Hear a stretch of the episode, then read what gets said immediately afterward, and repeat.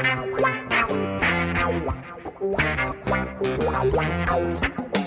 dois na barreira, correu, o rei atirou. Gol! O cara marcação, sambou pra lá, sambou pra cá, botou na frente a. Olha o Santos chegando a chance de mais um gol.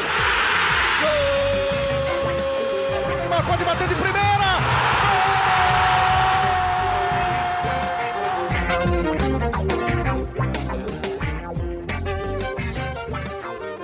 Um orgulho que nem todos podem ter. Sejam muito bem-vindos, sejam muito bem-vindas a mais uma edição do GE Santos. Meu nome é Iago Rudá, eu sou um dos setoristas do Peixão aqui na casa e eu tô junto com a Isabel Nascimento, a maior e melhor youtuber santista de todos os tempos, e com Bruno Gutierrez, meu parceiro de reportagem aqui no GE. A seleção brasileira está fora da Copa do Mundo. Teve gente aí no, na edição passada do podcast que falou que o Brasil ia passar o carro na Croácia, ia fazer 7 a 1 e o Brasil foi eliminado nos pênaltis. Então o foco agora é 100% no Santos Futebol Clube. A gente está gravando no dia 14 de dezembro, quarta-feira, que é justamente quando o elenco do Peixe se apresenta lá no CTR Pelé para iniciar a pré-temporada 2023. E da semana passada para essa, o Santos anunciou quatro reforços: o zagueiro Messias, o atacante Mendonça, o lateral direito João Lucas e o volante Dodi. É, todos eles pedidos pelo técnico Odair Helman, avalizados pelo Paulo Roberto Falcão, coordenador de futebol do Santos, e contratados, negociados pelo presidente André Sueda. É, todos esses quatro nomes que eu falei chegam ao Santos com um contrato de três anos. É, Bel, vou começar com você a maior e melhor youtuber santista de todos os tempos. Você gostou desses nomes ou você achou que essas contratações deixaram a desejar para aquilo que a gente espera do Santos para Bom, Iago, eu acho que assim, é, eu acho que o que são nomes grandes, né? O que são pessoas que vão mudar o patamar do Santos nesse momento? A gente não tem como saber. Ano passado chegou um Goulart com essa possibilidade, com essa um, função e não aconteceu nada. Você teve o Rodrigo Fernandes que mudou a temporada do Santos, um Bauerman também que pouca gente conhecia e que mudou o patamar do Santos ali na zaga. Então, eu acho que, assim, dentro do que o Santos pode pagar, eu acho que o Santos não fez nenhuma loucura. Eu acho que o Santos agora, contratando o Dodi, que eu tô aprendendo, ele vai soltar um Dodi, vai soltar um Dodô Didi daqui, mas eu acho que é, essa contratação, ela vem como uma contratação mais extensa, né? A gente tá falando de três anos, três anos é uma, é uma vida no futebol, né? É quase uma aposentadoria. Então eu vejo com o Santos assim. O que me deixa feliz? As posições. Tava me incomodando o Santos só indo atrás do Mendoza e, tipo, só atacante. Mas eu fico feliz agora que é um Santos que tá olhando para lateral, que é o que de fato o Santos precisa nesse momento, e é um Santos que está olhando também para o seu meio de campo, que eram os dois fatores que a gente mais falou aqui em 2022. São os dois fatores que mais falamos em 2022. Acho que o Santos ficasse no ataque e na defesa, a gente ia falar legal a movimentação do Santos, mas não olhou para o problema. As posições, eu concordo. E é isso, eu acho que é muito difícil a gente julgar o que é uma grande contratação e uma pequena contratação, quando a gente sabe que tudo, no fim, são apostas, né? Exato, Bel, exato. Concordo com você. É, eu acho que o elenco do Santos melhorou, mas eu também não acho que o Santos tenha mudado tanto de patamar. É, de todas essas contratações que aconteceram, é, que o presidente Rueda fez, eu acho que quem muda o Santos, quem pode mudar o Santos de patamar é um cara que já está lá, que é o Soteudo, foi contratado é, no fim desse ano, né, no fim de 2022, até fez alguns jogos do Campeonato Brasileiro, só que ele se machucou.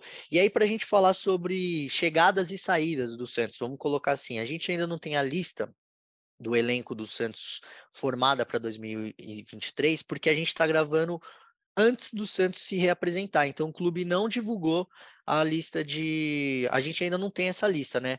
Mas aí quem que a gente sabe que não está mais no Santos para 2023? Bruno Oliveira, Auro, Luan e Madison. Também vão sair o Johan Júlio e muito provavelmente o Angulo.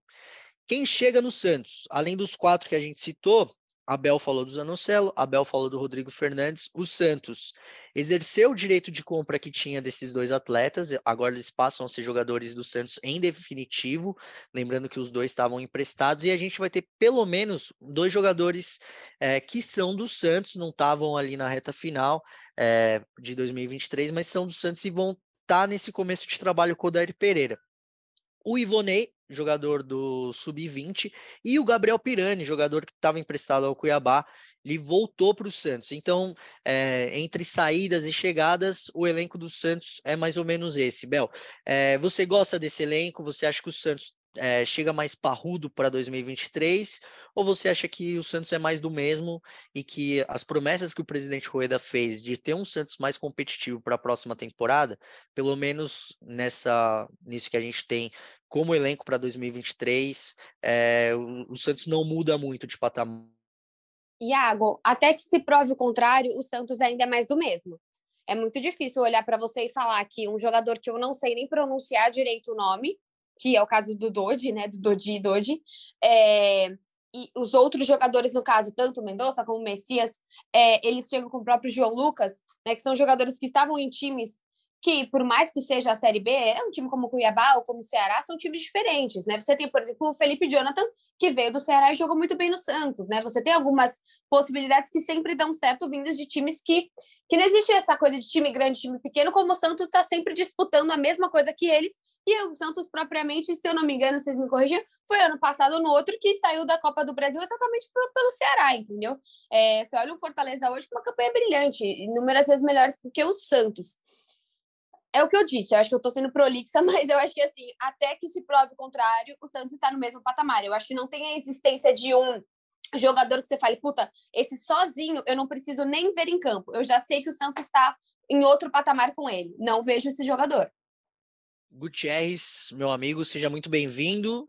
É, você concorda com a Bel? É, e, e aí, até em cima dessa da pergunta dos quatro contratados, né? Você gosta assim, eu vi muita, muita torcida do Santos reclamando que são contratos longos, né? Lembrando que o presidente Rueda preside o Santos até o fim dessa temporada. Em 2023, o Santos tem um novo presidente. Você gostou desse modelo de de contrato oferecido para esses jogadores e você acha que o Santos muda ou não de patamar para 2023?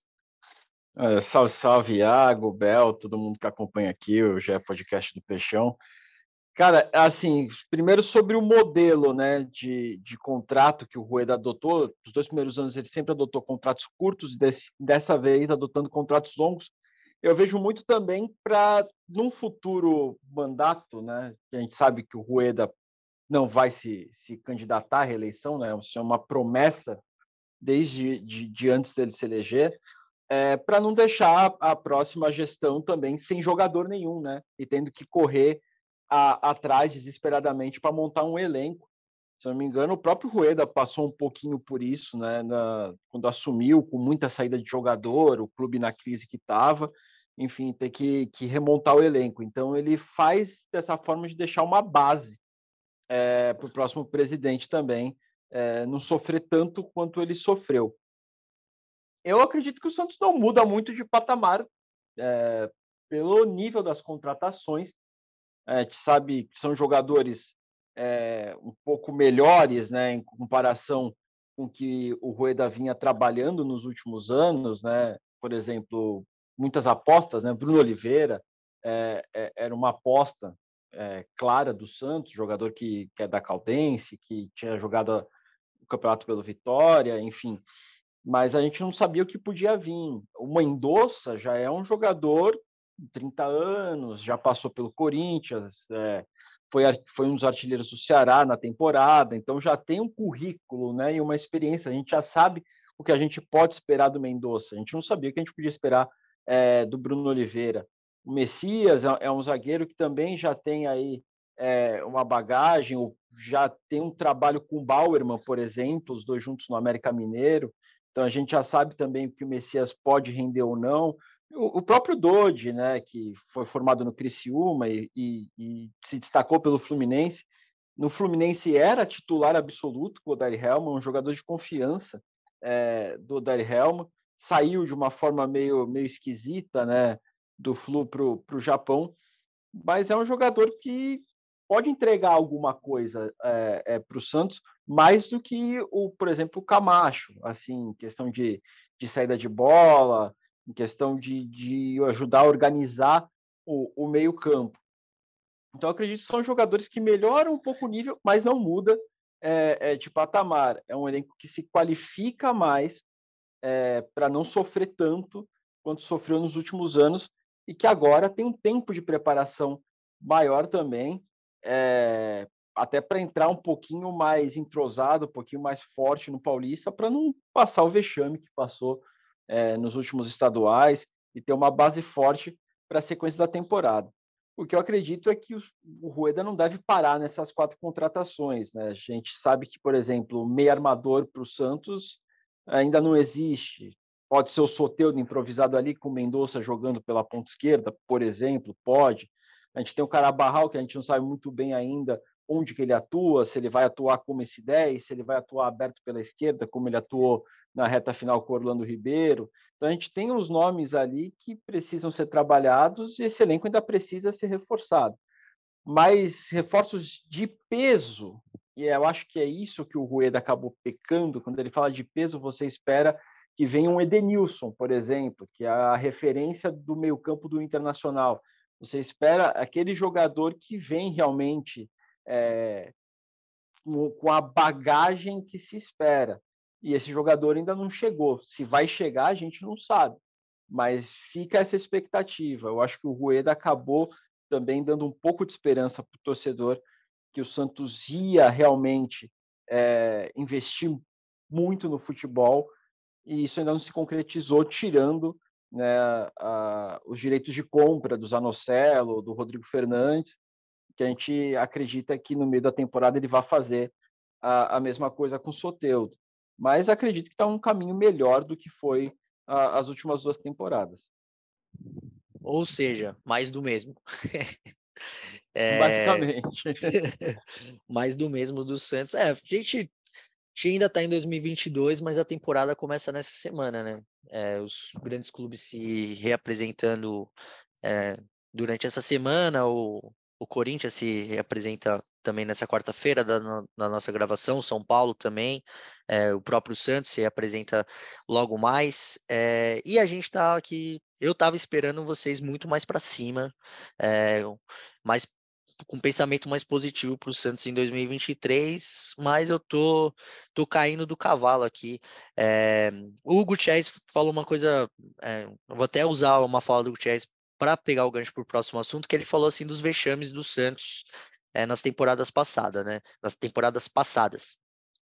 As duas campanhas no Campeonato Paulista, que o Santos brigou para não cair, e a queda para o Deportivo Tátira é, em plena Vila Belmiro, tá certo que foi nos pênaltis, mas o Santos não pode cair por um time venezuelano, com todo respeito ao futebol da Venezuela. O Santos, é, um dos maiores clubes do mundo, não pode cair para o Deportivo Tátira e a gente espera que isso não aconteça. E por falar nisso, é, o Conselho do Santos, na verdade o Santos, né, subiu esses dias aí na, no site a previsão orçamentária para 2023. A gente até falou um pouquinho sobre isso, que o Santos espera no mínimo, o sexto, a sexta posição no Campeonato Brasileiro de 2023, o vice-campeonato estadual e a vaga nas quartas de final, tanto da Copa do Brasil como da Copa Sul-Americana chegar nesses lugares traria para o Santos mais de 60 milhões de reais em premiação.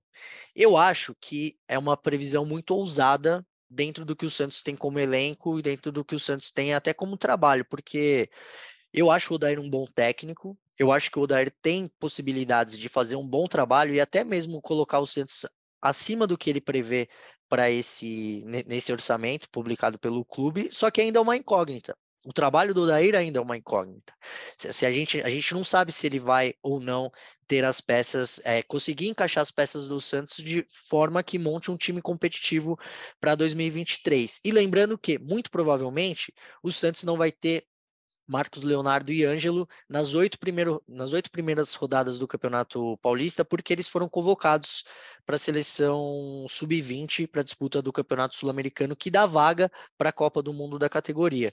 É, ainda o Santos não sabe se vai liberar ou não, porque o Palmeiras vai pedir a liberação do Hendrick, tá um rolo na CBF, o Santos entende que se a CBF liberar para o Palmeiras, o Santos não vai liberar também, porque seria injusto, enfim, é, ainda é uma coisa a ser discutida. Bel, você acha muita, muita loucura pensar o Santos finalista do Campeonato Paulista em 23?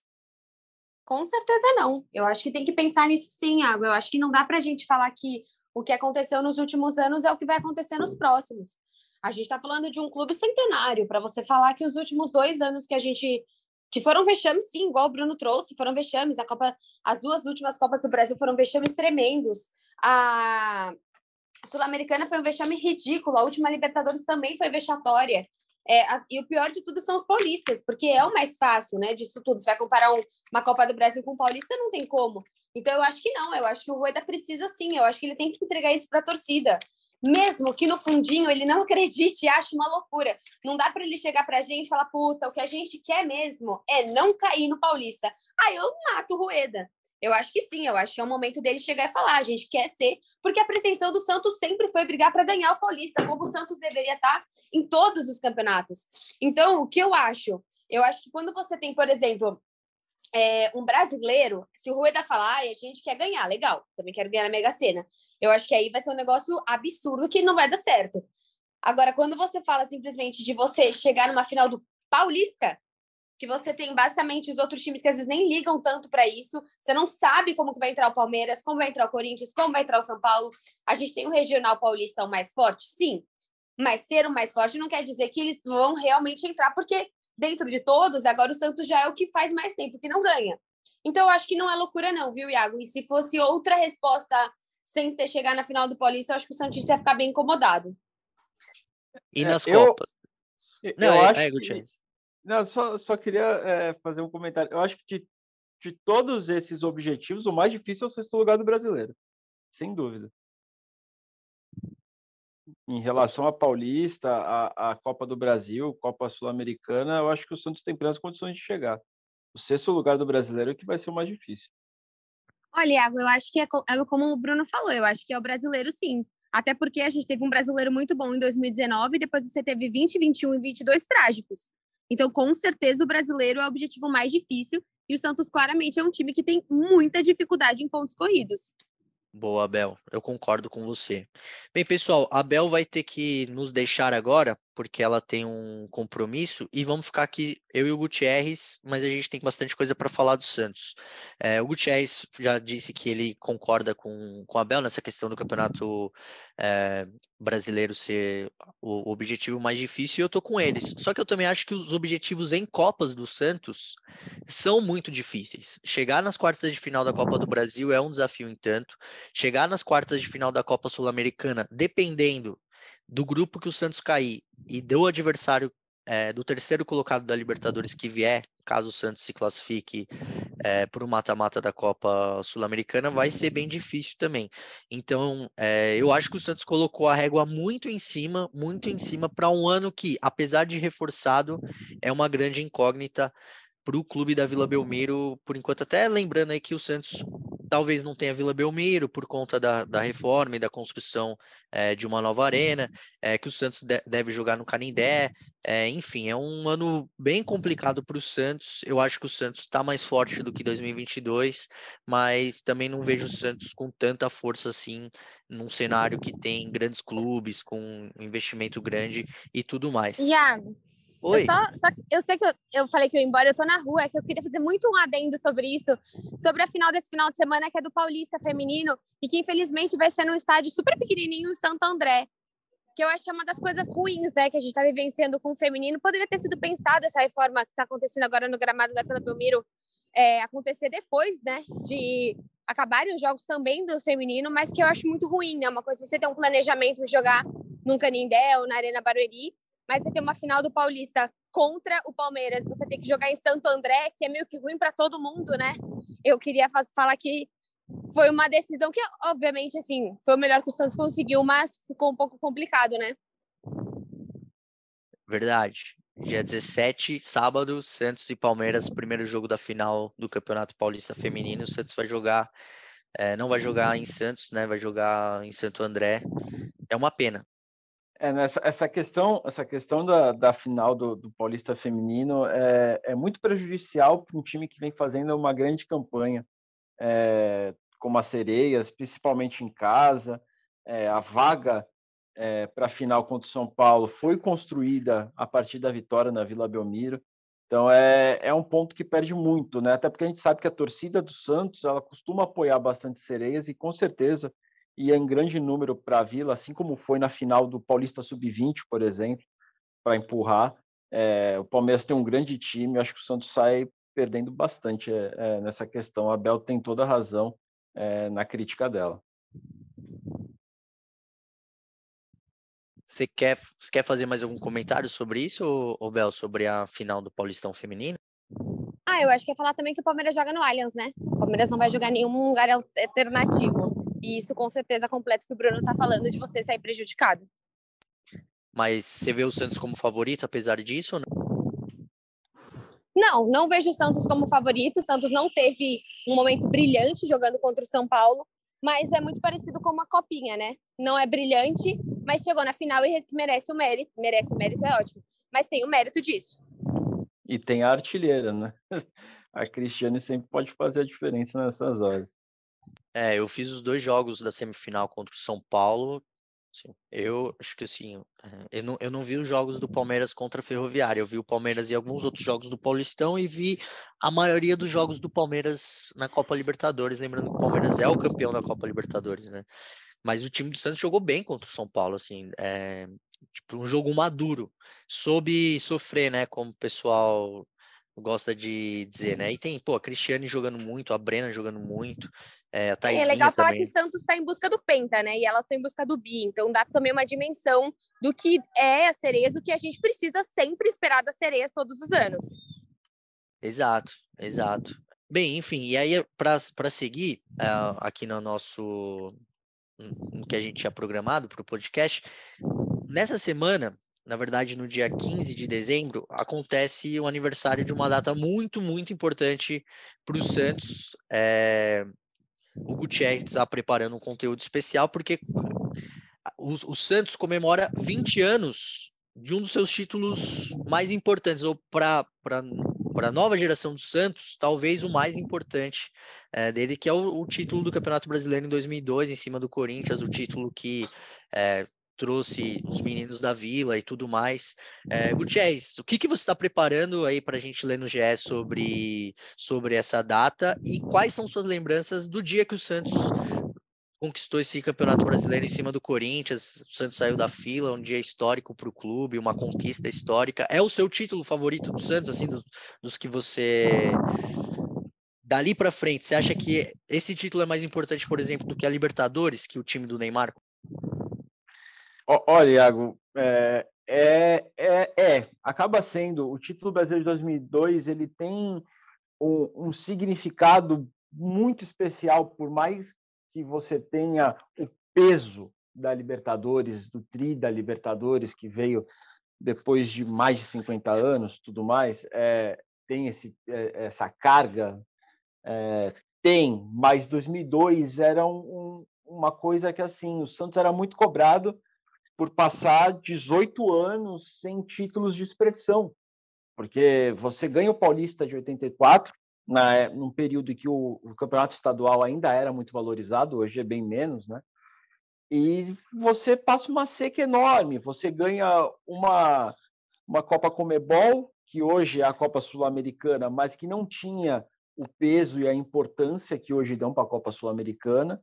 Então, era, era um torneio muito mais visto como decorativo ali da, da, da Comebol, poucos times, uma competição de mata-mata rápido. É, e você ganhou um torneio Rio-São Paulo, que era aquele torneio de abertura de temporada que ninguém dava muito valor também, né? Era uma coisa mais festiva, né? Juntava os quatro grandes é, do Rio e de São Paulo para competir num, num, grupo, depois tinha semifinal e final. Era uma coisa muito rápida, era mais para realmente preparar os elencos para os estaduais. Então, 2002 vem para quebrar é, é, esse jejum de títulos do Santos, que tinha batido na trave é, em 95, com, muito por culpa da, da arbitragem, né, do Márcio Rezende de Freitas, que chegou muito próximo de chegar a finais de Copa do Brasil, acabou sendo eliminado, se não me engano, numa pelo Cruzeiro, numa outra pelo Palmeiras, é, mas sempre, sempre ficando no quase, no quase, no quase, é, no próprio próprios campeonatos brasileiros, que acabou sendo eliminado pelo Corinthians na semifinal, num ano que o Santos tinha um time muito bom, que tinha ali o, o Viola comandando o ataque, que tinha Lúcio, a Tirson, enfim, que era um time muito forte e quase chegou. E daí 2002 quando era uma coisa inesperada, assim, eu estava conversando com, com, colegas que comparam ao título do Leicester no campeonato inglês, porque era um time com muitos meninos que não tinha nenhum grande destaque, né, nenhum nome de peso e que acabou assim na base da superação encantando né, naquele campeonato brasileiro, se classifica em, em oitavo por mata-mata na última vaga, com uma coisa sofrida, porque o, o, Fluminense acaba ajudando, o, o Gama acaba ajudando, eu não lembro dire, direito como é que foi, porque faz já 20 anos, né?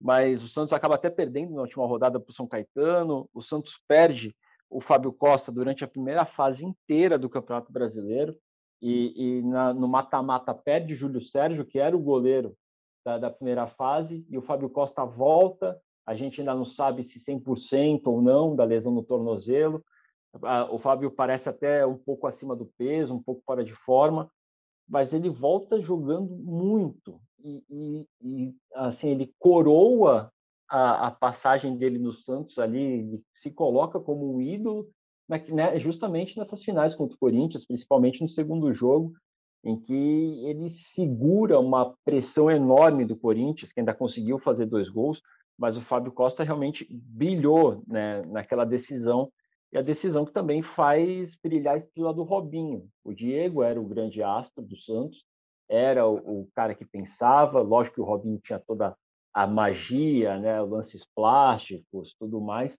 mas o Diego era o grande cérebro daquele time. E o Diego sai, machuca com 17 segundos, ele já não tinha condições, né? Eu conversando agora com ex-jogadores, é, conversei com o Léo e com o Robert. O Robert que até substitui o Diego. E o Léo falou: nós é, sabíamos que o Diego não tinha tanta condição de jogo. Então, quando ele sente com 17 segundos, a, teve uma, um jogador que já sabiam que aquilo poderia ocorrer. É, e daí o Robinho toma para si a, essa responsabilidade de se o Diego não tá, eu tenho que ser o cara do jogo. E daí o resto é, é a história que conta, né? As oito pedaladas, uns dizem que são seis e duas gingadas com o corpo mas aquele pênalti que o Rogério acaba cometendo, o próprio Robinho pega a bola, o Robinho não era o, o cobrador de pênaltis do time, mas ele assume essa responsabilidade também. Uma final que o Santos estava também sem o artilheiro, porque o Alberto acabou ficando suspenso por cartão amarelo por causa do primeiro jogo, entre o William, que era um menino também da base, atacante, e o Santos consegue segurar o Corinthians, acaba tomando a virada, mas em três minutos depois já empata, depois vira, até com o gol do Léo, de pé direito, ele que era lateral esquerdo, e, e, consegue essa virada. Então, acho que por todo o contexto, acaba sendo realmente o, o, o título que marca assim, o, o, torcedor do Santos que viveu isso. Lógico que essa nova geração que não acompanhou isso, ou que era muito pequena para acompanhar 2002, vai achar a Libertadores o título mais importante. Mas para essa galera é, que, que até apelidado de meninos da fila, que passaram muito tempo para ganhar um campeonato, é, acaba sendo o, o mais importante. E ah, ah, diga, diga lá, diga lá, Iago. Não, adorei o Meninos da Fila. Eu não, lembro, eu não sei se eu não sabia ou se eu não lembrava. Esse Meninos da Fila é muito bom. É, a gente acaba, acaba apelidando, né? É uma forma da gente levar mais leve, né? A tortura que foi os quase 20 anos sem, sem comemorar um título. É, mas daí a gente vai trazendo já essas entrevistas com o Léo e com o Robert, é, com muito foco justamente nesse segundo jogo, né? Que foi no dia 15 de dezembro no Morumbi, Morumbi completamente abarrotado, era o mando do Corinthians. Os dois jogos foram decididos no Morumbi, mas esse era o mando do Corinthians que tinha feito melhor campanha é, que o Santos. O Santos joga até de listrado por causa disso e consegue essa essa conquista épica. É, o próprio Léo, é, que foi campeão da Libertadores também, ele fala que eu perguntei para ele, né, em termos de importância, essa mesma pergunta que você me fez, eu perguntei para ele ele fala que ele sempre vai responder que não tenha dúvida, por mais da, que tenha o peso da Libertadores, o campeonato de, de 2002 acaba sendo marcante. E o Robert, é, tem uma outra curiosidade, que o Robert foi vice-campeão brasileiro com o Santos em 95. Então, ele sofreu muito é, por ter sido um jogador que era um dos jovens daquele time de 95, e volta como um dos experientes para 2002, né? E encontra nesse título uma espécie de redenção também, né? Pelos aí, sete anos é, entre 95 e 2002, esses sete anos que ele sofreu aí com esse quase, né? De conquistar um título pelo Santos.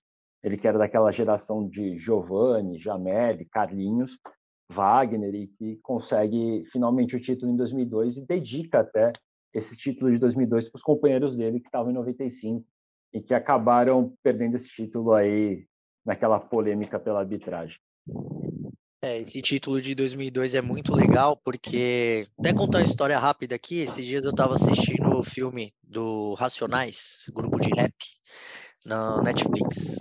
E o Mano Brown, que é o líder do um dos líder do grupo, né, um dos vocalistas do Racionais, ele fala muito sobre esse ano, o ano de 2002 e o simbolismo que ele tem. Porque o Mano Brown é santista, inclusive se não todos, mas a maioria dos membros ali do Racionais são santistas.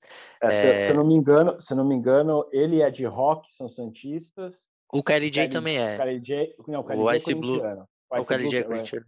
É, eu acho que o Ice Blue é, e o KLJ são corintianos e, e o Ed Rock e o Mano Brown são santistas. Ah, então são três santistas e um corintiano. E aí eles estavam falando sobre o simbolismo que esse que esse ano tem. Por quê? Porque acontecem quatro coisas no Brasil que assim ficaram muito marcadas. A, a, a conquista do pentacampeonato mundial pela seleção brasileira, que acontece antes dessa final no Campeonato Brasileiro. É, o fim do, da disputa do mata-mata no Brasileirão, porque esse título do Santos é o, é o último no formato de mata-mata. Em 2003, a gente tem a implementação do sistema de pontos corridos que perdura até hoje. A gente tem também é, a eleição do presidente Lula, depois de dois mandatos do Fernando Henrique Cardoso, que é um marco histórico na política do Brasil, e o título do Santos, que ele, eu, eu acho muito louco ele colocar, tipo assim, é, o título do Santos no mesmo patamar de colocar, puta, o Lula entrou no poder, ou o Brasil foi penta, para a gente ter noção do tamanho que esse título foi. E ele está eternizado é, na rivalidade entre Santos e Corinthians, no que a torcida do Santos grita, ela canta né, no, na Vila Belmiro, seja onde for, das oito pedaladas, segunda divisão, 11 anos de tabu. E se você nasceu, se você está aqui nasceu depois de 2002 e não lembra como foi esse título, eu tô aqui com a tabela e vou falar, vou só dar alguns dados aqui para a gente ver o quão improvável foi o Santos ser campeão. O Santos se classifica o Campeonato Brasileiro é disputar a fase de classificação eram 25 rodadas, o Santos se classifica em oitavo, na última colocação, com 39 pontos. O Cruzeiro, que foi o nono e não foi para o mata-mata, teve exatamente a mesma campanha do que o Santos: 25 jogos, 11 vitórias, 6 empates, 8 derrotas. Só que o Santos classifica pelo saldo de gols. O Santos teve 10 gols a seu favor, é um, um saldo positivo de 10, e o Cruzeiro teve um, e foi por isso que o Santos foi para o mata-mata. Só que de cara, o Santos, do Robinho, do Diego, desses jogadores históricos aí do que o Gutierrez acabou de dizer, pega o São Paulo do Rogério Ceni, que era o melhor time disparado naquela campanha do, do Brasileirão. O São Paulo era muito favorito para ganhar o Brasileiro. E o Santos ganha os dois jogos do São Paulo. In, de uma forma inacreditável, o Santos ganha os dois jogos. O adversário seguinte do, do Santos na semifinal foi o Grêmio, que também era muito mais time do que o Santos. E aí, se eu tiver errado, o Gutierrez é, me corrige. Mas o Santos vence o primeiro jogo por 3 a 0 e aí já encaminha a classificação. No segundo, o Santos perde por 1 a 0 mas com 3 a 0 no primeiro jogo, é, o Santos já estava com a classificação muito bem encaminhada. E aí, por fim, a, a final contra o Corinthians, o Corinthians também era muito, mas muito mais time do que o Santos.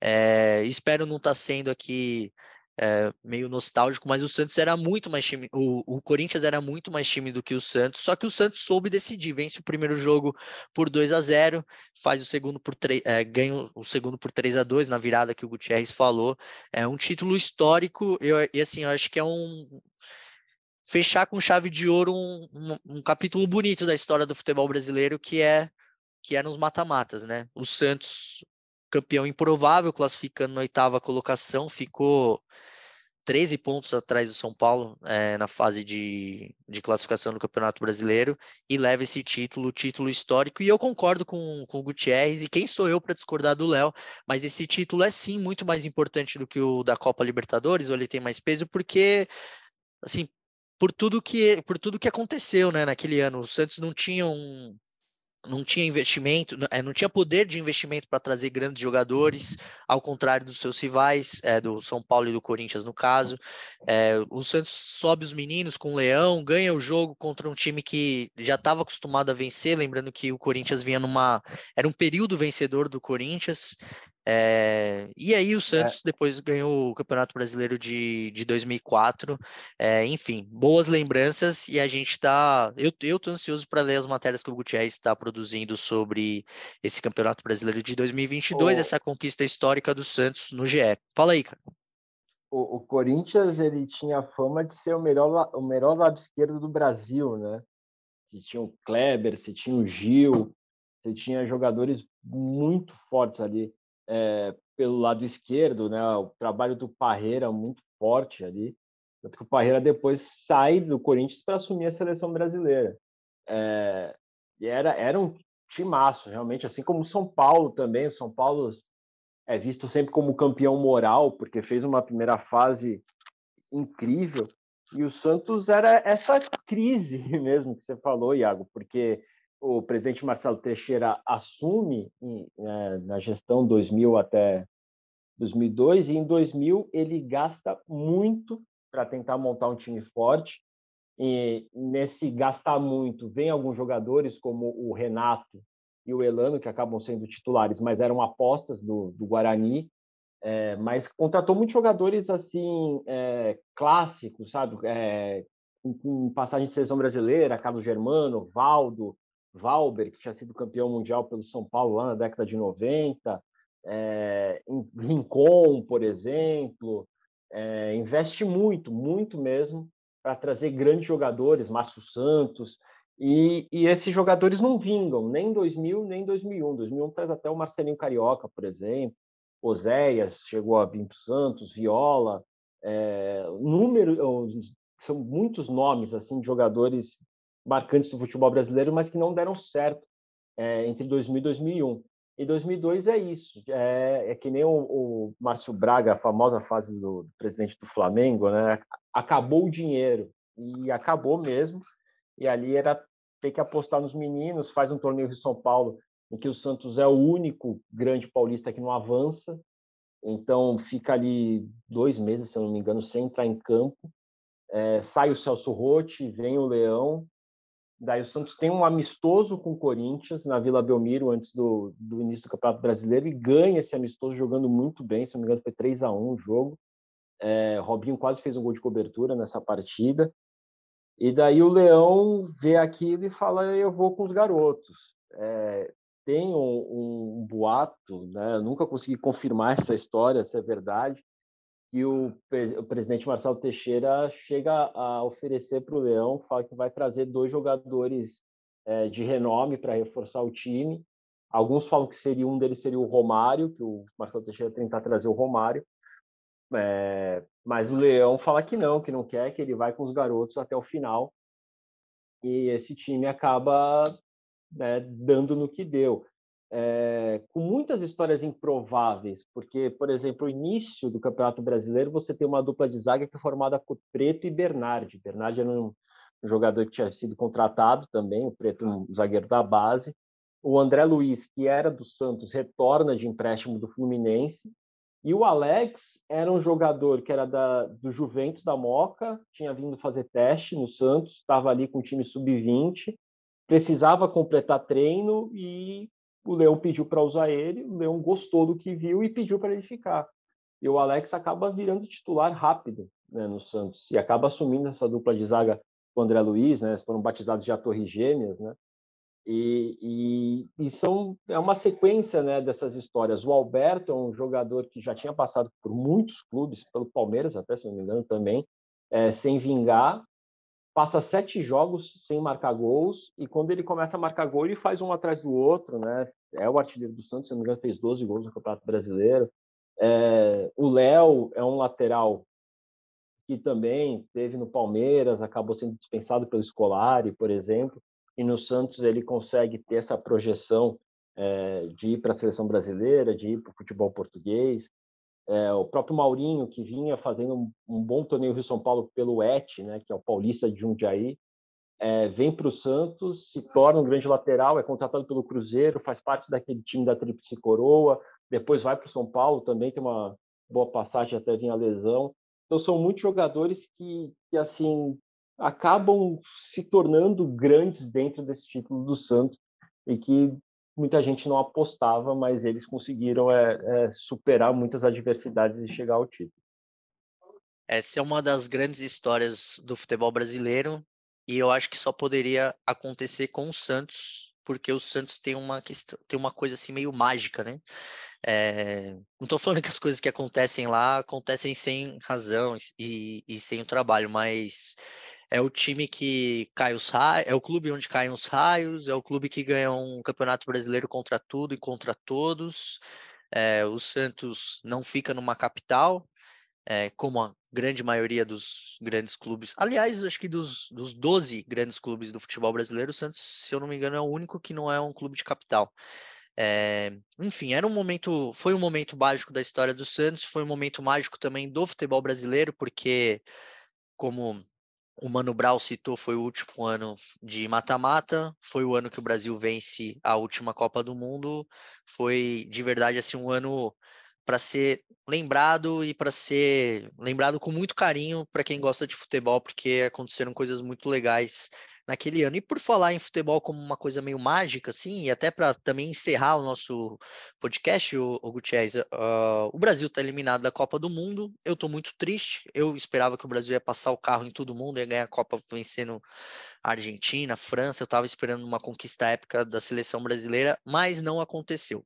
Enquanto a gente está gravando, a Argentina já está na final da Copa do Mundo, bateu a Croácia e a França ainda não jogou com o Marrocos, mas espero, pelo menos eu espero, né? O meu palpite é de que a França vá para a final, embora eu esteja torcendo para Marrocos.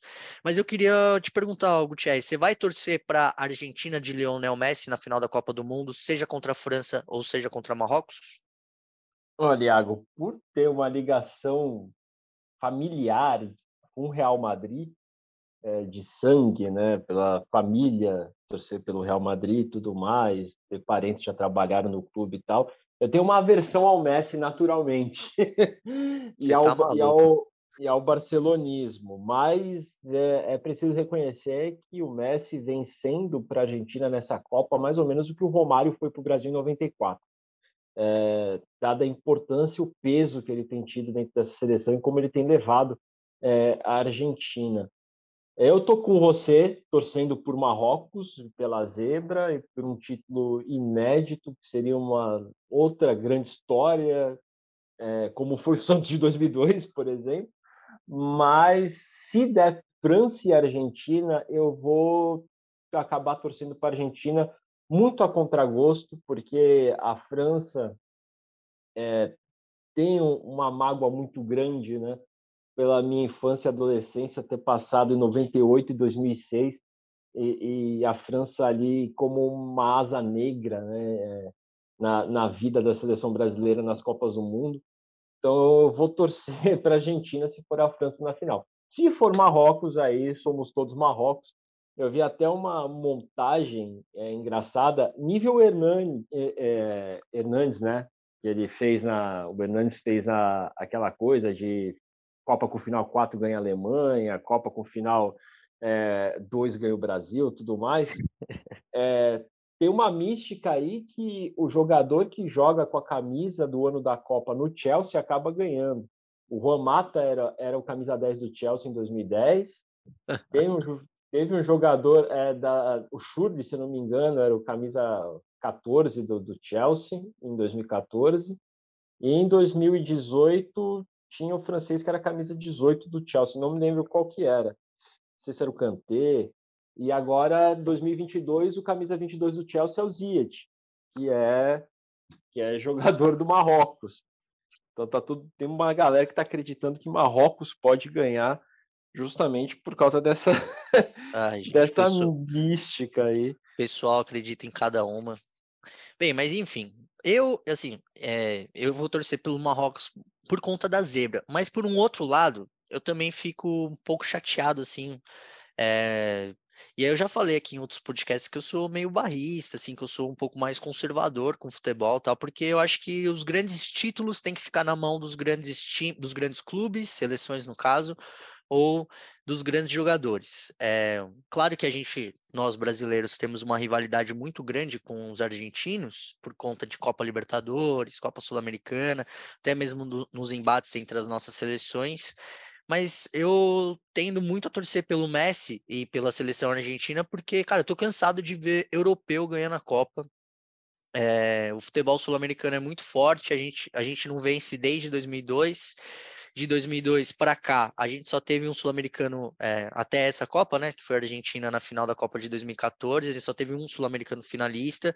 Então eu vou torcer para a Copa de Lionel Messi e de Argentina, porque o Messi está na mesma prateleira dos grandes nomes do futebol: Maradona, Pelé. É, o Messi está tá nessa prateleira e para que ele seja colocado nesse lugar para que não seja o lugar, lugar de fala dele, vamos colocar assim, não seja questionado, ele precisa ganhar essa Copa. Então eu vou torcer para a Argentina de Lionel Messi. Bem, é isso, meus amigos. Agradeço vocês, meus amigos e minhas amigas, né? Agradeço vocês é, por nos acompanharem em mais uma edição é, do podcast é Santos. Nessa gravação, os trabalhos técnicos foram da Denise Bonfim, a quem eu agradeço por estar aqui com a gente na gravação. Agradeço também a Bel, que precisou sair, como é, eu disse, porque ela tinha um compromisso de trabalho. E ao Gutierrez, meu parceiro de reportagem. A gente volta na semana que vem, já falando de como que foi a, a primeira semana de Santos, é, do, do Oder Hellman com, com o elenco do Santos, CTR Pelé, e também falando de estádio, porque a gente vai ter novidades aí é, no fim de semana sobre a nova Vila Belmiro. Então, muito provavelmente na semana que vem a gente volta para falar especificamente sobre o projeto de Vila Belmiro. Fiquem ligados aí nas redes sociais do GE, fiquem ligados também na minha, do Gilfrida, que está voltando semana que vem, depois da Copa do Mundo, a cobrir o Santos, e na do Gutierrez também, que a gente vai estar tá informando vocês sobre tudo o que acontece no Peixão. Valeu? Obrigado, pessoal. Um abraço e nos vemos na semana que vem. Tchau, tchau.